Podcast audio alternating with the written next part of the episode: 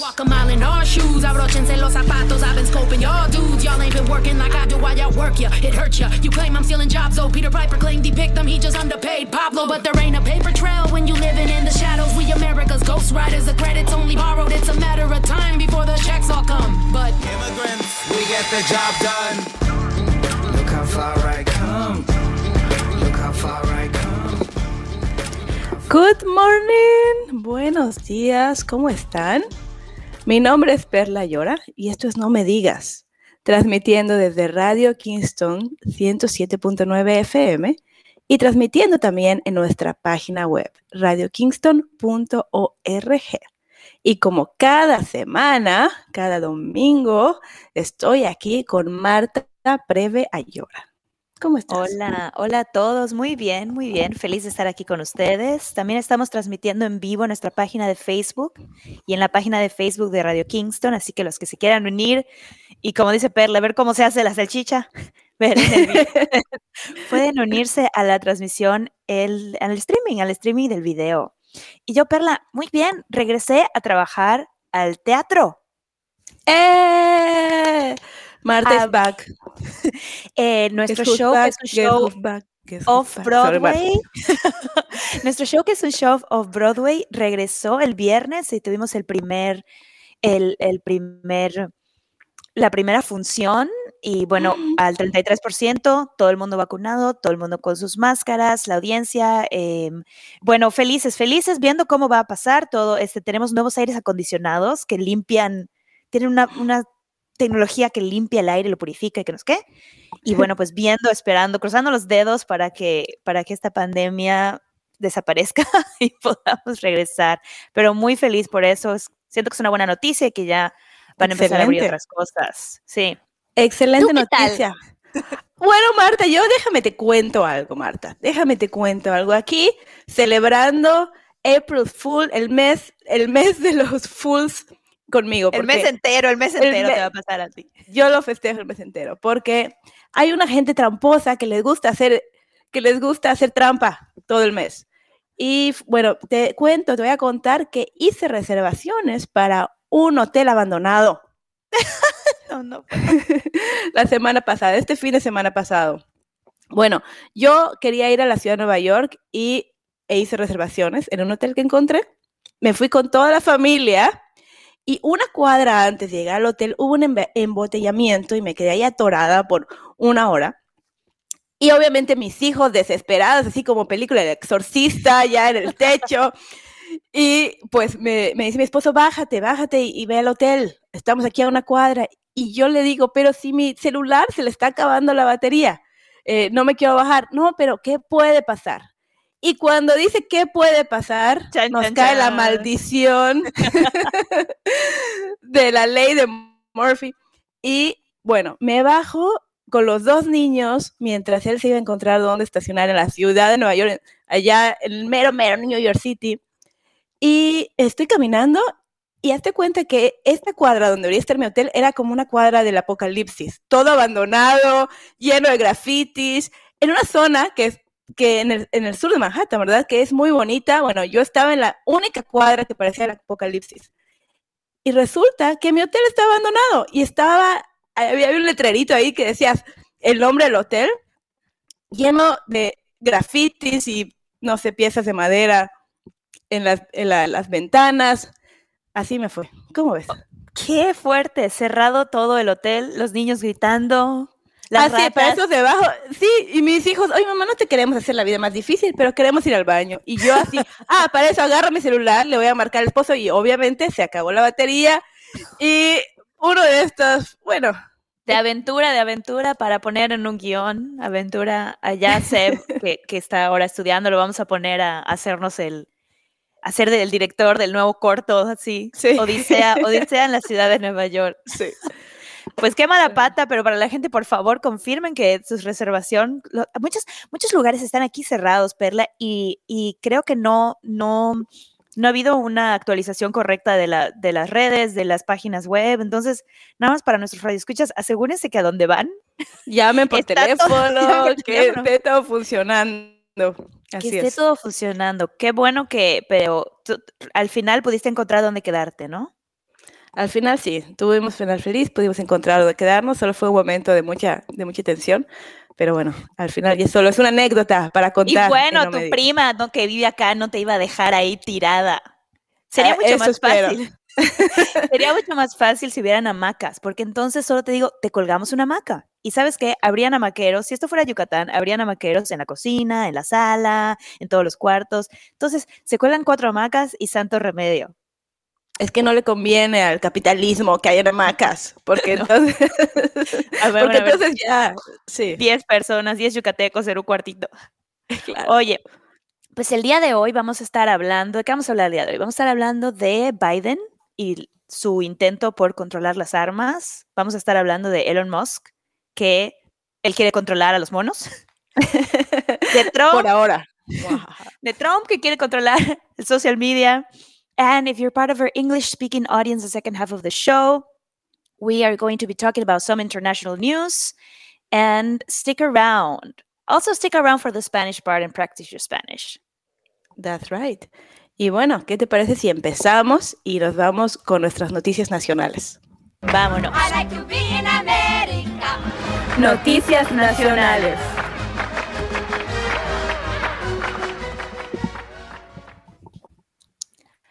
Pues fíjate que los oficiales del servicio forestal tuvieron que disolver una fiesta ilegal de más de 5 mil personas en Arizona. En Arizona. ¿Por qué no me sorprende? Tú que sabes, y tú que conoces a la gente en Arizona, Perla, eh, yo quisiera saber por qué se están dando. Obviamente la cuarentena nos tiene a todos muy, muy locos, ¿sí? Nuestras, ahí, el chip no está funcionando bien, las neuronas, ya sabes, el, el- el ratoncito que corre, el hámster, como que, como que está, está, no, no es, no es, no es el, el mismo de antes de la pandemia, ¿no? La gente está desesperada por una fiesta. Pero yo lo que quiero decir es, ¿qué esperaban cuando nombran a un bosque nacional tonto? El bosque se llama el Bosque Nacional de Tonto. Está Pues el obviamente, nombre. Está obviamente, perfecto. Obviamente todos los idiotas se reúnen, o sea, se sienten atraídos, magnetizados. Y bueno, yo lo que no, yo lo que yo pensé es que esta era una fiesta eh, tipo la que platicábamos la, la semana pasada de lo que pasó en Bruselas, ¿no? Yo pensé que esta era una fiesta, pues, ilegal, pero lo que yo no sabía es toda la cantidad de crímenes que se estaban cometiendo en esta fiesta. O sea, yo solo pensé, ah, se reunieron y querían así, party loca, pues porque están desesperados por la cuarentena, el COVID. No. Te- hubieron delitos como que la gente estaba manejando bajo la influencia de sustancias, eh, cerraron una parte así, estacionaron los coches, usaron fuegos artificiales ilegales, estaban haciendo un tiro al blanco, bloquearon las carreteras. Además, la gente resultó herida porque chocaron dos cuatromotos, cuatrimotos, y bueno, tuvieron que sacar a los lesionados en helicóptero. Y de verdad, o sea, yo solo digo, usted nombra su bosque nacional, el bosque nacional tonto, pues la gente tonta se reúne ahí. Y me encantó porque declararon, los funcionarios del Bosque Nacional solo quieren recordarle amablemente que necesitan un permiso para más de 75 personas. O sea, y se presentaron 5 mil. Me dio risa como que lo trataron de hacer menos, pero bueno, es lo que está pasando. La gente está desesperada por la cuarentena. Así es, así es. Están, están gente muy desesperada, pero este es el colmo. Esto es el colmo. Ok, bueno, yo te quiero hablar de más tontos, que creo que es nosotros, porque hay una persona muy inteligente que se llama Elon Musk. Es mi, mi- es mi billonario favorito, Favorito. para ver qué está haciendo, porque en nuestro episodio de Black Mirror de la vida real, él decidió eh, poner, invertir en, en un chip. Bueno, él tiene una compañía, Neuralink, donde ha estado invirtiendo en hacer chips para insertar en el cerebro ahora de los animales, pero más adelante de los humanos. Eh, y recientemente hizo un experimento muy interesante que el, donde le implanta este chip a, a un, a un mono y luego este mono que juega muy bien este juego de ping pong electrónico, ya no sé si te acuerdas cuál es el típico, típico juego electrónico de ping pong que es muy fácil de hacer. Este mono lo está jugando y este chip está, está, este, está grabando qué está pasando en su cerebro cuando él quiere jugar. Entonces lo graba el chip y luego le desconectan los controles de este mono y y empieza a jugar y la computadora ya está conectada al chip y simplemente el mono empieza a controlar el juego sin usar los controles. O sea, la computadora le- leyó exactamente la mente del mono. Tan, tan, tan, Black Mirror is happening. Sí, así está la cosa. ¿Cuál es, esto ya, o sea, cuál es el, cuál, cuál es el punto de hacer esto? Pues que Elon Musk quiere que personas con parálisis puedan volver a caminar. Ok. Está muy interesante. Bueno, eso es, sí, claro, que ahora que, pero yo siempre pensando, y bueno, y si caen las manos enemigas, vamos a tener a personas, no sé, como la mujer biónica, con, con que pueden saltar, no sé, tan alto, yo no sé. Empieza Mira, ya eh, mi mente de ciencia ficción a trabajar aquí. Pero Es está que tan es- interesante. Todas las, todas las personas que están con la, con la conspiracy theory, con las teorías de conspiración, de que ahora el gobierno nos quiere instalar un chip para controlar. Esto no ayuda, esto no Pues, ayuda. Señor, si su celular ya le lee, ya le, ya le lee la mente, ¿no? O sea, tú piensas, Sí. sí, necesito un traje de baño, los 10 anuncios del traje de baño, ¿no? O sea, tú piensas, verdad "Eh, que hace sí. tiempo que no voy a México, ah, sale el anuncio ahí del, del avión, del, del vuelo. Qué Claro. miedo. Claro, los, ah, ¿sabes qué? El planeta de los simios. Oye, este mono va a acabar. El planeta de los simios se van a apoderar de Nueva York, la Estatua de Libertad va a estar hundida en el mar y los simios van a volver a los humanos esclavos. Sí, Lo oyó sí. primero en No Me Digas. Exactamente. Aquí, aquí, eh, no me digas. Así. No, no, broma, Pero broma, bueno. broma. Oye, pero déjame decirte que este chip ya también se usa, se usa para Parkinson ya. O sea, ya se está usando, ya se usa para, se implanta en personas con, que tienen Parkinson para que puedan controlar las, los síntomas. Entonces, eso, tan, está, tan, eso está buenísimo. Está ganándole, está ganándole a los tontos de, del, del bosque de Arizona. Por lo, por lo- por lo menos, por lo menos.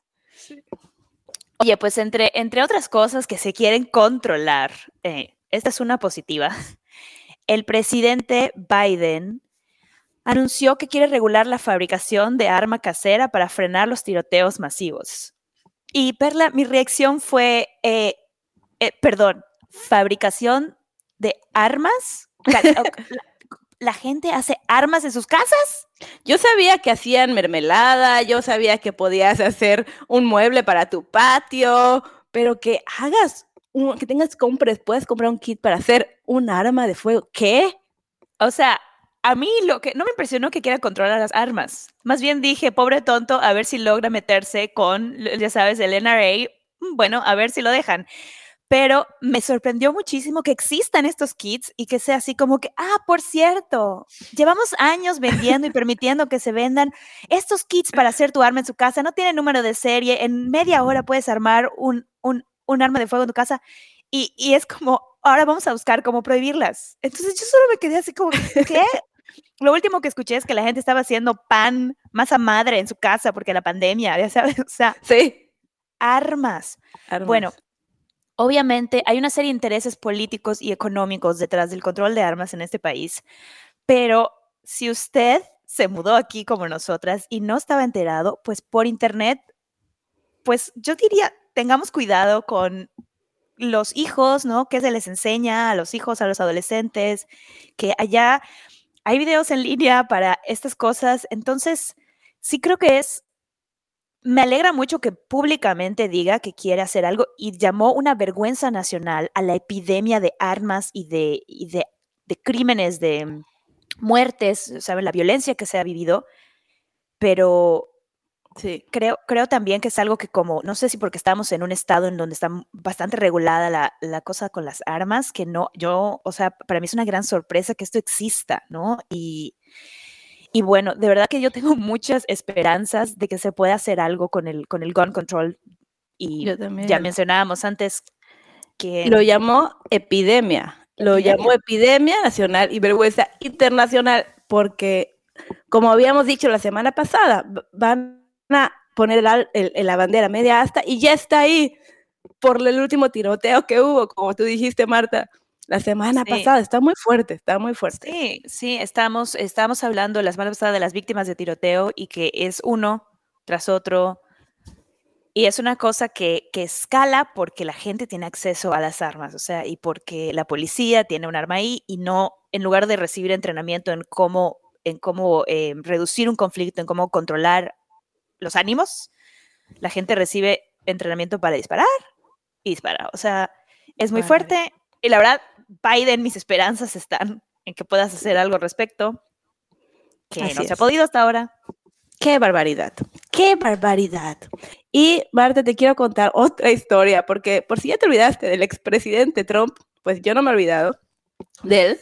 Acaba de abrir su, su, su website junto con Oh, Melania. ok. Eh, se llama- en este website es para como para seguir celebrando todo lo que hizo por el país. eh, puedes encontrar si te metes a la website eh, cuánto cuánto hizo por la economía, cuánto hizo por los trabajos, por inmigración, ¿verdad? Para frenar la inmigración. Entonces también allá. claro. Y, y déjame decirte que si te metes a esa página, puede ser que te mande saludos el presidente, ¿ok? Hay como un formulario, te metes, pones todos tus datos personales y tal vez te toque un saludo personal del presidente. Dice, hay como una, como una opción donde puedes poner qué, qué, para qué, si es un cumpleaños, si es un aniversario, qué es. Y bueno, y entonces cuando ya este, mandas esta información, él tal vez te conteste con un mensaje personalizado para ti. Oye, Así oye, que ya, oye, ya, oye, te, ya, ya para, cumplea- para tu cumpleaños, Tita, yo ya... Tengo una idea. Perla, tengo una idea. Podemos hacer un nombre falso, así como Pamela Chu, o sea, como, como, como, como un nombre que así de, eh, em, que al leérselo sea un albur y que mande... Así como Bart Simpson con Mo, con, con- cuando le llama a- al Mo de la cantina, que siempre le da un nombre falso. así, soy, así, la, ba- soy la bailadora o algo así. así. Pamela Ah, no. Chu. Pamela Chu. Oye, vamos a ver, por favor, debemos hacer una serie de nombres así que le quiera mandar, que la quiera mandar en el, you know. Claro, pero déjame decirte que yo imagino que estos saludos van a estar llenos de yo, el presidente, que hice tanto por América y que, y que frenó inmigración. Y por cierto, feliz cumpleaños ya al final, ¿no? Porque esto, fuera de bromas, pasó. No sé si ustedes vieron el, este, hay un video donde lo invitaron a, una- boda en Mar a y para dar un speech a los novios. Y son ocho o nueve minutos de estuve viendo las noticias y la situación en América está peor que nunca. Oh my Y, God. y va y vale. Y cuando yo estuve con presidente hice, y ahora inmigración está fatal y va y va. Y al final, gracias por invitarme. Les deseo lo mejor a los novios. Hermosa pareja. Adiós. Yo- Oh my God, oh my God, qué horror. Oye, me comenta, nos comenta nuestro productor, Sebastián, que también Jeremy Renner tenía una app similar que se llamaba el Jeremy Renner App. Yo no la conozco, la verdad, pero, pero eh, eh, hay mucho narcisismo en el mundo, ¿no? ¿Puedo hacer la Marta Preve App? Ajá. ¿Tú crees que pegue? ¿Tú crees que, que llegue a los un millón de downloads? Igual yo me hago millonaria con eso. A lo mejor. Oye, pues, si quieres, pasamos a nuestra siguiente sección. Estuve platicando em, de un tema muy interesante con nuestra amiga María de la Fe Ricalde y les vamos a pasar esta entrevista que grabamos previamente sobre las salsas, las cumbias y la historia que nos cuentan que quizá nunca nos habíamos puesto a analizar. Entonces les voy a dejar con eso. We have no data, no statistics. The following is conjecture at best. Experts might disagree. But here's what I think.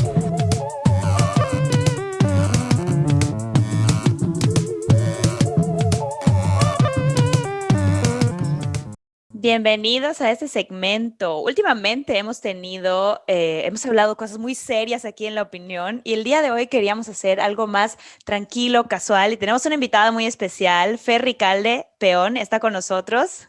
Bienvenida, Fe.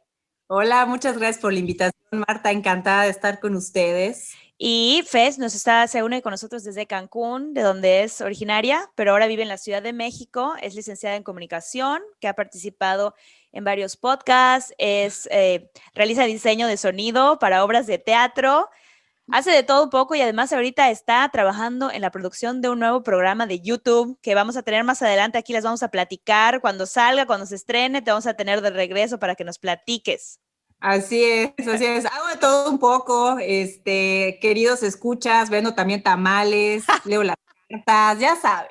Hago de todo, todo lo que se pueda, hay que aprovechar la juventud. Todo, hay que aprovechar la juventud, así hay que aprovechar la juventud, así es. Y aprovechando la juventud del día de hoy, que, quere- queremos platicarles de un tema. El tema de hoy va, va a ser que vamos a analizar las cumbias y las salsas con las que crecimos y las que bailamos. Pero te voy a platicar por qué, cómo nació este tema. A ver, dime. Lo, lo que pasó es que yo estaba, fuimos, después de realizar un proyecto en Connecticut, fuimos a bailar a un lugar donde se bailaba salsa con una serie de personas que, pues, de allá, que solo hablaban inglés. Ok. Entonces, lo que pasó fue que bailando una canción me preguntaron, oye, ¿y esto qué significa? ¿Qué, qué dice la letra? Sí, sí, y sí. cuando, y cuando, cuando tuve que explicar lo que decía la letra, como que me quedé, yo- a mí misma me cayó el 20 de qué era la letra y me quedé un poco en shock de que está, lo que estábamos bailando y dije, ah, bueno, pues lo que pasa es que aquí dice, no le pegue a la negra. Y entonces, Ay. ponte a explicar Ya me imagino. la canción de No le pega a la negra y por qué estamos bailando No le pega a la negra como con, con mucho gozando y disfrutando de la o sea, canción. políticamente incorrecto. Exactamente. Y entonces les Ok. voy a les voy a pasar un pedacito de la canción eh, y después vamos a hablar al respecto de qué es lo que pasa con nosotros latinos y cuáles son estas canciones y, y que, que Oye, Marta, pero la próxima vez que yo escuche una canción como de Tongue Song, también voy a preguntar significa esa canción y por qué la voy a estar bailando feliz. así es. O, o, hey, bitch, get up the way, get up the way, bitch, get up the way. Tienes toda la razón, tienes toda la razón. No le A pega a la negra. Bueno, vamos a escuchar un pedacito. matrimonio africano, esclavos de un español Además, esclavitud aparte. que les daba muy maltrato. Y a su negra le pegó. Y fue allí, se reveló el negro guapo como venganza por su amor y aún se escucha en la verga. No le pega, No le pega la negra. Bueno, y así la violencia en la canción. Y entonces yo... La violencia y el racismo en la canción. Violencia y racismo. Pero ahora explícame, Fe, ¿por qué? ¿Qué opinas tú de estas canciones? Ajá. ¿Y por qué agarramos y nos paramos a bailar apenas escuchamos los primeros pum, pum, pum? Yo creo que no me- nunca me puse a analizar la letra. Exacto. Es una letra, realmente es una letra súper fuerte y creo que estamos hablando, me parece que es, justamente la Colombia esclavista, Cartagena. Cartagena llegó, llegó mucha gente de África y básicamente eran esclavos. Es algo histórico, pero yo creo que los latinos hacemos del melodrama, pues, pues algo, le, le metemos, desde aquí dice, ¿no? Los latinos somos cálidos, somos alegres y hasta somos alegres dentro de nuestro mismo drama, ¿no? O sea, yo creo que, que, que como que es una forma de gozar la tragedia. ¿Cómo, cómo, cómo lo ven? Claro. O sea, claro. Y entonces, ponte a explicar tú a alguien que estás bailando así, que estás dando la vuelta y la salsa. ¿Por qué lo disfrutas, no? Ni siquiera me había puesto a pensar qué es lo que está pasando, solo disfruto el ritmo. Creo que eso es lo más importante. No nos habíamos puesto a pensar qué dice la canción. Y por supuesto que, bueno, vamos a escuchar otra ahorita que, que, que quiero compartir, que es la canción de Pedro Navaja. Vamos a escuchar un pedacito. Pedro, otro. Tan huesón del especial que carga encima pa' que la libre de todo mal. Y Pedro Navaja, puñal en mano, le fue pa' encima. El diente de oro iba alumbrando toda la avenida. Quiso fácil mientras reía, el puñal le hundía sin compasión. Cuando de pronto sonó un disparo como un cañón. El puñal le hundía y sonó un disparo. Estamos hablando de una pelea cantina, ¿no? Donde Pedro Navajas es el protagonista con su diente de oro. Pero, Así es. pero estamos, o sea, es violencia, 100% violencia. No sabemos realmente qué fue lo que pasó con Pedro Navajas, a quién están apuñalando ahí. pero es el héroe. Es el héroe. Por lo menos Pedro Navajas es un personaje y se celebra al personaje, ¿no? Sí.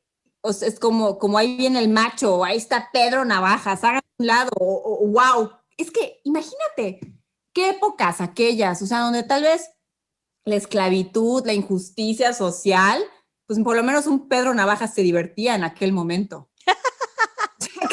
Pedro Navajo se divertía. Ahora, Era, era el aliciente para la gente de esa época. a mí lo que me llama la atención es que tenemos estas, estas cumbias, estas salsas que cuentan toda una historia. ¿Y cómo ha cambiado la música desde entonces? ¿O cómo estamos acostumbrados a una música americana muy diferente? Porque en estas cumbias y en estas salsas nos cuentan una historia de principio a fin y casi casi no repiten, no hay como un... em, no hay como un estribillo que se repita hasta el final, ¿no? Que dice, la vida te da sorpresas. Pero Sorpresas. antes de eso, toda la canción es Pedro Navaja que caminó, que lo cuchillan, que la otra le disparan, o sea, se arma ahí el de oro. Sí. es que, es que fíjate, estas, estas canciones que acabamos de escuchar tienen los elementos literarios básicos, que es el des- es el desa- es la introducción, el desarrollo y la conclusión. Así es.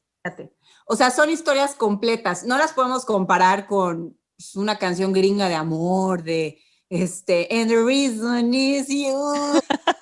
No, no, realmente no. O sea, son historias completas, ¿no? Eh, o sea, es- es- yo creo que es como, ¿cómo te explico? Es como el cantar de gestas. Ok.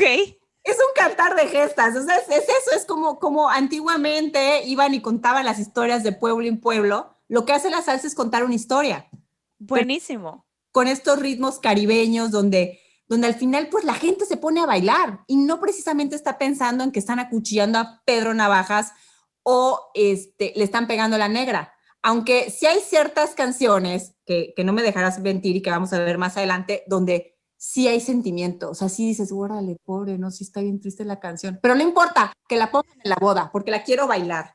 Exacto.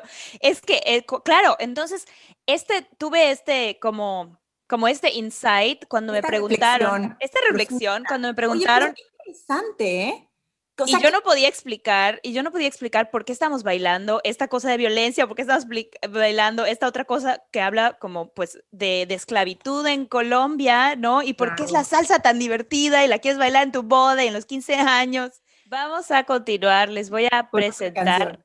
eh, otra canción, Ya, de, de aquí Es- después sacamos nuestro movimiento. una de las favoritas de Marife. Ah, Exacto, vamos. A ver. Vamos a verla.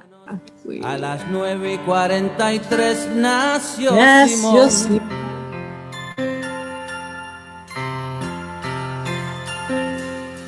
Es el verano del 63, el orgullo de don Andrés por ser varón.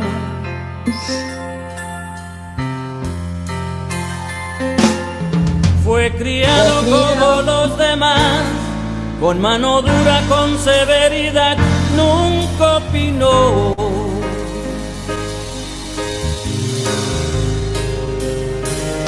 nunca opino, eso es muy fuerte. Estudiar No lo dejaron ser. misma vaina que tu papá. Pobre tipo. Tendrás que ser. tendrás que Y aquí es donde empieza la gozadera. un gran varón. Ya, se suelta, saca el, cal- el carterón, el lápiz Al labial. extranjero se fue Simón, lejos de casa se le olvidó aquel Que mon. Bueno, mínimo se pudo ir, ¿eh? Sí, pero fíjate qué interesante, se me hace súper interesante. Es muy, es muy avanzada para su época la, la, la, la canción del gran De varón, Willy porque habla de una persona, claro, de una persona que quería transi- transicionar, ¿no? Y no era, es muy fuerte lo que dice, ¿no? Una persona que no es aceptada por su papá, como el papá Decide, define su destino. define, le dice tienes que ser un gran varón, tienes que ser como tu papá, o sea, todas estas cosas que pasan en Latinoamérica, todo el machismo, todas las... eh, Las las- expectativas, las expectativas, o sea, ya, o sea, tú ya vienes marcado por la expectativa de tu papá y hay de ti donde no la cumplas. Evidentemente, Simón y la opta por ser, Y la masculinidad tóxica, ¿no? O sea, como que tienes que ser macho y tienes que ser de esta forma y no te pueden gustar las muñecas y no te pueden gustar el maquillaje y no te puede gustar esto y lo otro. Pero fe, o sea, volvemos a lo mismo. Nosotros alguien decidió volver esta historia eh, una salsa, o sea, parece una tragedia en tres Es actos, una salsa. una salsa. Yo, yo diría, yo diría que está dentro del top 10 de las bodas, ¿no? De- en fiestas y posadas, sí, sí, Pues, Fiestas y posadas de nosotras. Pero sí te puedo decir que, que a diferencia de otras canciones, el gran varón, o sea, el gran varón tiene momentos, o sea, durante la canción hay momentos, hay momentos de solemnidad. ¿eh? El inicio, el inicio es en la sala de un hospit- "Ey, tranquilos, tranquilos, va, va a empezar algo, al- al- al- al- algo triste. Y ya luego, uh, uh, se suelta el lápiz labial, la vida de Simón, pero su papá no la acepta. Y después nos vamos a la tristeza. Y claro, es- esta es la canción que te quería decir. Esta canción, estés bailando en una boda o algo así, siempre, siempre ha venido así como un feeling, ¿no? De, güey, pobre Simón, o sea, Sí, nunca, Al nunca final lo aceptó. tratan como que muere de sida, ¿no? no, y además muere de sida, muere de sida. Y No lo ya- mencionan, dicen una rara enfermedad, pero qué curioso. Y hablan de, hablan de fechas. El verano era el verano del 86. Del 86, no estoy segura. El, el- el- no, eh, sí, claro. Cuando se muere. eh, el verano del 86, el enfermo de la cama 10. Ya.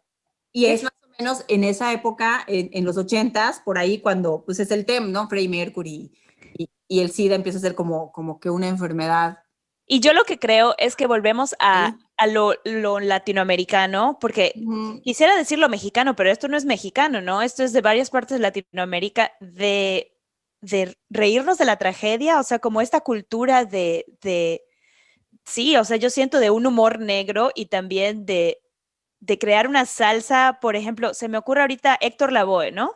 Que eh, cuando llegará el día de mi suerte, esta canción, si la ubican, eh, hay una parte en la que dice, o sea, se muere el papá, o sea, es tipo Hamilton, se le muere el papá, la mamá se enferma, también se muere, se queda huérfano y la, toda la canción es una salsa súper movida de la tragedia de este pobre hombre. Pues que nos que, mira, no nos queda más que hacer de la tragedia una comedia. ¿Cuántas canciones de José José no cantarías ahora? Hablan de posesión, hablan de dependencia, de relaciones tóxicas y las analizamos. Y dentro de esta, dentro de la cumbia, dentro de la salsa, hay un chorro de canciones que son acoso. Ahora que mencionas a José José, o sea, 40 y 20, o sea, ahora Ah, eso ya es, o sea, era... una, hay una de José José, sí, ho- horrible, sí, 40 y 20, ves el video y da cosa. Pero hay unas de José José específicamente, incluso unos videos, que de esto vamos a hablar en un proyecto que traemos, pero podemos también conversarlo, platicarlo más adelante. Hay una canción que dice, cuando vayas conmigo, no mires a nadie, porque tengo celos hasta de tu sombra. O sea, y es como, como que lo aceptas y dices, no, porque me amas, entonces me, me, me- me tienes celos. Y, y no, claro que no, los celos son violencia, ¿no? O, o, o Pero una... como dices, la, la telenovela no los, no los enseña la telenovela, lo repite la canción y te lo dicen en tu casa, o te lo dice lo la en sociedad, entonces lo normalizas. O sea, todas esas cosas las normalizamos y las, las bailamos. en- normalizas. y bailamos. Crees, y crees, y crees, y crees que es real. Sí, sí estoy muy de acuerdo con eso. Me daría mucha tristeza que quiten del, eliminen del, de la vida, el gran varón o, o algunas canciones que nos encanta bailar. Yo creo que podemos disfrutar de esta música siendo muy conscientes de que, de que no es lo adecuado. Te digo algo, yo esto es lo que pienso. Como nos las empezaron a poner desde los 15 años, nunca nos detuvimos a analizar la letra, la letra y seguimos adelante y cantando y así, y hasta que, te juro, hasta que alguien no me preguntó, no me puse a analizar qué, qué era lo que estaba pasando. Y yo sabes qué es lo que creo. Yo creo que deberían ser, eh, yo creo que debería haber una clase así como en, en la universidad puedes tomar análisis cinematográfico y ves la historia del cine y estudias las películas rusas, las alemanas y, y- y- y las, inclusive las estadounidenses que eran La racistas, nueva ola del cine francés. la nueva ola del cine francés, pues esas deberían ser analizadas también en su contexto, en su cultura Sí. y cómo reflejan, o sea, aquí no A la sociedad. antropología y cultura latinoamericana, no, cómo reflejan a la sociedad, es fuertísimo. Y me parece bien interesante que para nosotros es muy normal escuchar esta música porque la escuchamos desde que somos chiquititos. O sea, yo me acuerdo bailar de chiquitita, ¿dónde te agarró el temblor de Chicoche? que es una canción que se escribe después del temblor de 1985, que fue una tragedia en, en la Claro. Ciudad de México. Y ahí bailando en la cosa, como te agarró el temblor, ¿no? O sea, que incluso para el temblor del, del 2007, previo al feo, hubo uno, yo lo puse en una historia de Instagram. Y luego vino la tragedia y dices, güey, eso no lo vas a poner porque Claro, claro, por la gente que ha perdido. espantosa. Entonces, simplemente que es bien interesante que nosotros a lo mejor lo tenemos tan arraigado, pero tus amigos gringos, con todo el respeto que se merecen, no tienen arraigado y no es parte de su cultura y al momento que tú les traduces de qué se trata, pues se sacan de onda. Claro, no se entera. Oye, pero ahora, ahora, que, que, que mencionas esto del reggaetón, me hace pensar en, en Don Omar y Salí con tu mujer. ¿No? Esa es otra que tiene más o menos esa estructura de te, te cuento toda una historia y, y este, y qué dices y mi amigo y no sé qué, y la conversación. Y me llama mucho la atención este tipo de música porque pienso en música en inglés que he escuchado. Quizá haya música por allá underground que no conozco, que tiene más historias pero pienso en música en inglés y no se me viene a la cabeza ninguna que te cuente así la historia, ¿no? O sea, quizá la, la música country o algo de folk, pero, pero bueno, se nos acaba el tiempo de nuestra ¡Ay, qué plática lástima! y les vamos a dejar con una canción, pero antes de irnos, Fe, ¿dónde te podemos encontrar? Eh, ¿Dónde podemos encontrar tus proyectos en el futuro? O si quieres darnos tu Instagram. Claro que sí, claro que sí. Bueno, en Instagram, este, si me quieren seguir, adelante, bienvenidos sean. Yo musicalizo todas mis historias. Estoy como arroba fe-ricalde en Instagram, en Twitter también. Y pues próximamente ahí traemos un proyecto en puerta que vamos a presentar este, aquí con nuestras estimadas. Muchísimas gracias por la invitación. Por supuesto.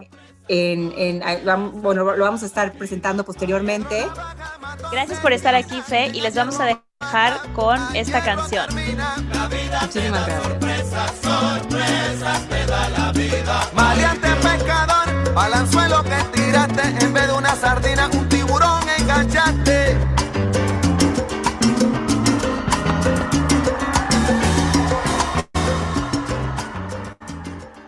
Ya regresamos. Oye, Marta, me siento vieja, porque ¿cómo, está pos- ¿cómo es posible que esta generación, nueva generación, no sepa quién es Pedro Navajas? A ver, cuéntanos, sí. Pedro Navajas era el pimp de la persona a la que mató. Jaja. Entonces, ya, entonces, pues, no sé. Lo quería decir para los que saben de estas cumbias y de estas salsas, pues Pedro Navajas no, no, no era tan buena gente, no era tan, tan héroe, era él. No, no, Era no. bien. Lo que, a mí, lo que a mí me encanta, Alfredo, lo que a mí me encanta de esa canción es cómo nos cuenta toda la historia, o sea, nos cuenta toda, así como una tragedia en tres actos, ya sabes, así el, el, el inicio, el nudo, el desenlace y luego la vida te da sorpresa, sorpresa. Me encanta. Estaba buenísima, es una, es una de mis canciones favoritas. Y luego se hizo la película, y creo que se hizo a partir de la canción, pero eso hay que, la próxima vez te digo bien, bien, pero estoy segura que alguien me dijo que hicieron la película después de la canción, que la canción ya te cuenta toda la historia, está el script ahí, y nada más hay que filmarlo, y bueno. Oye, es una Sí. nueva ola, el este cine basado, cine basado en estas salsas. Qui- Quiero ver la Oye, historia sería del bueno, Gran hay que, yo ver la hay que historia ver el Varón. Varón, quién lo va a hacer. Bueno, si te pones a ver esos videos, Perla, si te pones a ver ese video, em, es, el video es ya, es ya una película así setentera con el bigotín, el papá y así de que agarra una muñeca que tiene, el, el pobre Simón tiene una muñeca y le pega a la mamá con la muñeca, así como que por qué una, muñe-?" una cosa. Todos bueno, esos videos de los 80, todos, todos son, son bien dramáticos y son bien dramáticos. dices, pero bueno.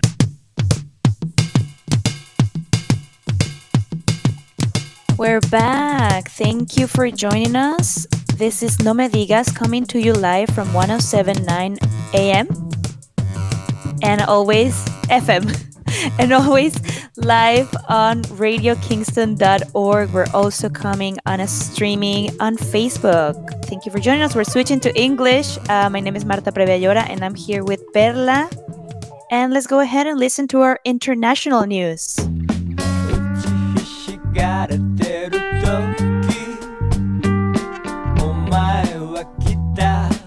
And now, the international news.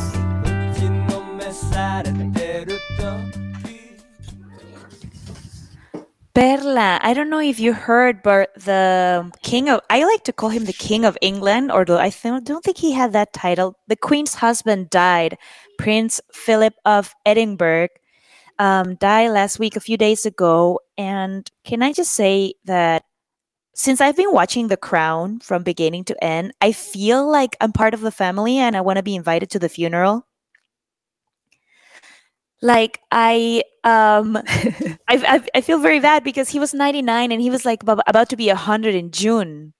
So it's like one of Oh. those things, you know, when like when like a person that age like it's about to turn 100 and you're like, "Wow, they're going to make it." And like, well, it's a very sad news and for like I imagine like a very national like mourning period for the British citizens. Wow. I never I never watched The Crown. I Oh my God, I'm upset. Yeah, It's like a sad. British soap opera. Yeah. Yeah. Sad news. So sad. Yeah, sad news. Hey, I want to tell you of something um, rough, a, a rough transition here of something very funny that happened on an airplane that was flying from England, as we were talking about England, to Spain. Uh, it turns out that they register all the female passenger that had the Miss title as children. So the computer software had a, uh, an error, and then re- register all the women as children and there's therefore their weight and there was a discrepancy of like 1000 kilograms that the that the um the pilot of the plane didn't know that there was an extra 100 kilos uh, 1000 kilos sorry and so like they were about to they were about to have an accident like it was a serious incident that could have that could have caused them to crash Wow. Who like that's that's crazy. I feel I feel like there's something here. Like it's like the patriarchy. Like you're you're a miss. Well, then you're ch- like a child. You know, like it's something like you are not married. 50, 50 kilograms. So I'm gonna yeah. yeah, yeah. It's like your weight is supposed to be. No, no, no. I just thought it- I just thought this was very funny that the that the that the software decided that they're all children. You know, like you're an unmarried woman. You're What children. sexist software. Yeah. yeah. That's that's crazy. And another uh, another drama happened on the Miss World pageant uh, regarding also marriage. So the Miss Sri Lanka World was crowned, right? And there's this very funny video. Like she, the the winner of the previous year had her crown. She was putting it on her head, and all of a sudden, yank it's back and says, "Actually, this is a pageant only for married women." So you're divorced, so you can't have this crown. And all of this is happening in like national television. Grabs the crown and gives it to the other contestant. So I felt like, oh my god, is miscongeniality is coming to life. Like Gracie Lou Freebush, you know, yanking the crown from the other contestant. And of course, after reviewing everything that happened, the the woman who did the snatching of the crown, she has been forced to resign to her title and of course like i don't know just like it feels like crazy crazy things happen on these pageants all the time and i am not pro them. I don't know why they still happen and i don't agree. But you know drama drama again and for her being a divorcee. So i just i'm just i'm just glad that it was all clarified because like because you're divorced you can't win this crown i think it's crazy I have never watched any of these contests ever in my life. I, I you know, like I'm not it's always something dramatic. I remember like the news when they crown someone, but then they take the crown and put another one a couple years ago, and it was like, oh no, the end of the world. late now I'm sorry? You know, it, bec- it became like a, I am, you know, I I am. I think I prefer to watch if I want to be so like low, you want to fall to that kind of low. I prefer to watch the Kardashians or something a little more more funny, at least drama, but a little more. they're not beauty pageants; they're scholarship programs. no, that's uh, I honestly don't know why they still exist. And uh, point me towards the guys because I want to see the guys go out. You know, like why are only the women being parade like that? Equality. Yeah. Um, yeah, you you know, recently I watched Miss Congeniality with my kids and it it shocked me. It shocked me. I don't think that movie can fly anymore. It was very I feel like it was very sexist and I was I feel like all the time I was like talking to my kids and saying this is not okay. This is not okay. We don't do this. We don't do that. when I watched the movie, you know, when I was kind of like a teenager, i need to rewatch probably. it. Yeah.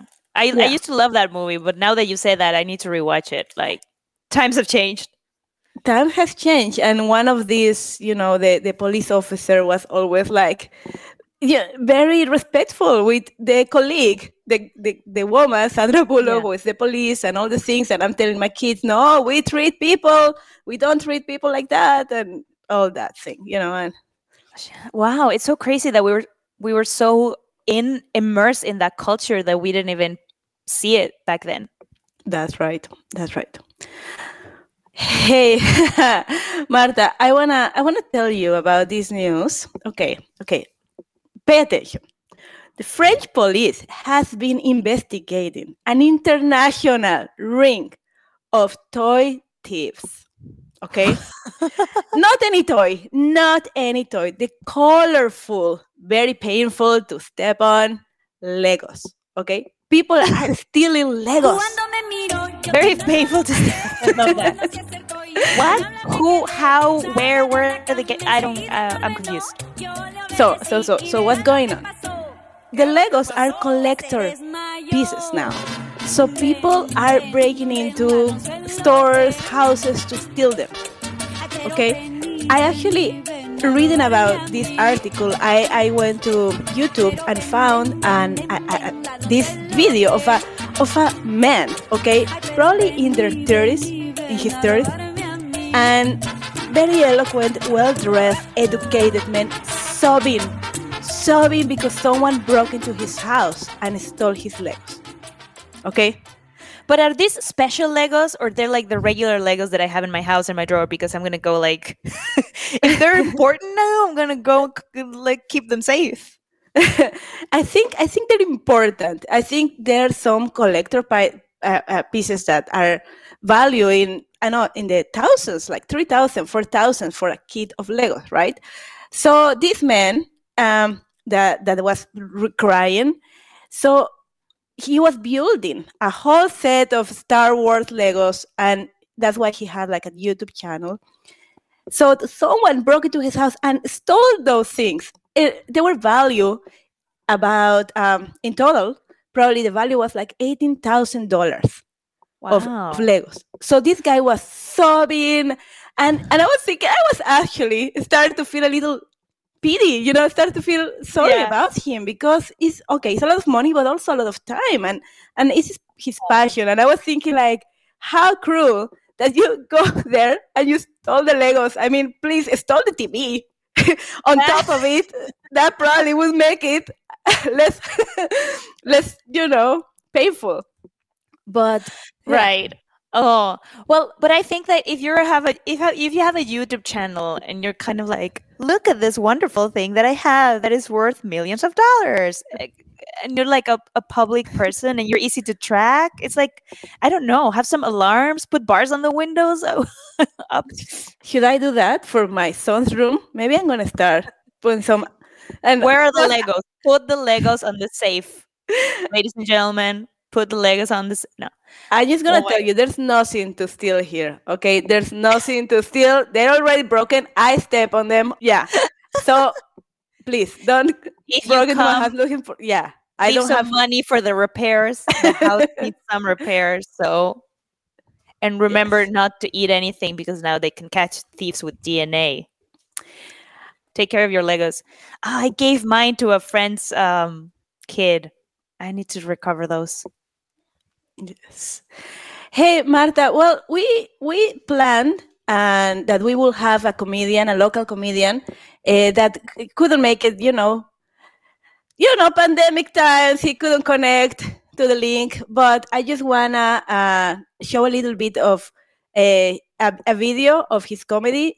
He's hilarious. Wilbur, uh, Gilbert, Gilbert Hernandez. He's a fellow comedian, and he's a gem. I'm gonna, I'm gonna show you this, and here we go. I feel like um, why do we always look for God when uh, something's going wrong with our lives? You know what I'm saying? Like we, it's like you get pulled over, you're scared, you start thinking like, Lord, please, if you get me out this ticket, I swear I'll stop smoking weed. I'm gonna pay my child support on time. I'll be at church Sunday. Soon as you get off that ticket, you back in the club smoking, and you ain't paying no child support. You know what I'm saying? And it's like only times when shit get rough is when we end up looking for God. You know what I mean? And I've been I've been in that situation. I had um uh, I had a rough year where I lost my job. I um, lost my girl. I crashed my brand new Benz. Now it was a '98, but I kept it clean. Um, and my mom was like, "Papi, this happens to you because you don't got God in your life." And I was like, "Word." So the next day I go to church, right? And I'm in the Spanish church, and I'm in there, and I'm feeling good about being in church. I'm singing the song, you know, alabare, alabare. Like I don't know him, I don't really know him, but I'm singing. It's a Spanish church, so you know the bucket keep going around like three times before the song, and I'm like, damn, like, you already took my money. Pastor come out of nowhere, true story, talking about swipe your card for Jesus. I'm like, damn, I'm about to get declined for Jesus. So I swipe the card, right? And then he said, whoever needs to get prayed on, come to the altar. So I'm like, you know what? That's me. I need to get prayed on. This black cloud got to go. So I start praying. There's a whole line of people, and they all crying. I can't pay my central son. Oh, he, she left me for my son. I was like, oh, damn, like it's real, right? Out of nowhere, three pastors come up, tap one on the shoulder, pick one up. It sounded like the beginning of Lion King, y'all. It was like, ha. Hit the dude in the forehead. He dropped. They put him up. They put a white blanket on him. Next person, ah la ba la, boom. Shot to the forehead, white blanket, white blanket. I'm like, where you get all these blankets from? Like, did Bed Bath and Beyond, uh, Bed Bath and Beyond have a, like a sale or something? It was like a Holy Ghost assembly line. And they getting close to me, so I'm trying to get to my amen so I could dip. So I'm like, please, Lord, I don't want to do. They pick me up, and I don't know what's going on. So the dude goes, ha, sapala, smacks me in my forehead. I don't know what to do, so I just look at him. So he's like, oh, okay. Oh, this, you know, this one got the devil inside of him. He started greasing up his palms and shit. Scooby Doo pop pop smacks me in my forehead again. I don't know what to do, so I just look at him. Finally, he goes, Por el mano de Dios, shakes his head. He hits me in my forehead. I don't know what to do, so I just drop. So now I'm in a predicament because I don't know how long the Holy Ghost is supposed to stay in your body for. You know what I'm saying? So I'm trying to like peep through the white blanket. I remember my grandma catching the Holy Ghost when I was little. You know what I'm saying? My grandma, my grandma was down for like 13 minutes. You know what I'm saying? So I try to stay at the ground. I'm trying to pull out my iPhone Siri. How long the Holy Ghost stay in your body? She talking about some bad bath beyond. Bad, damn! I ain't never going back to church. Time is over. Un horchata y But dos de lengua. um, yes, Thank you, everyone who's watching. Thank you, everyone who's listening. And we'll see you next week.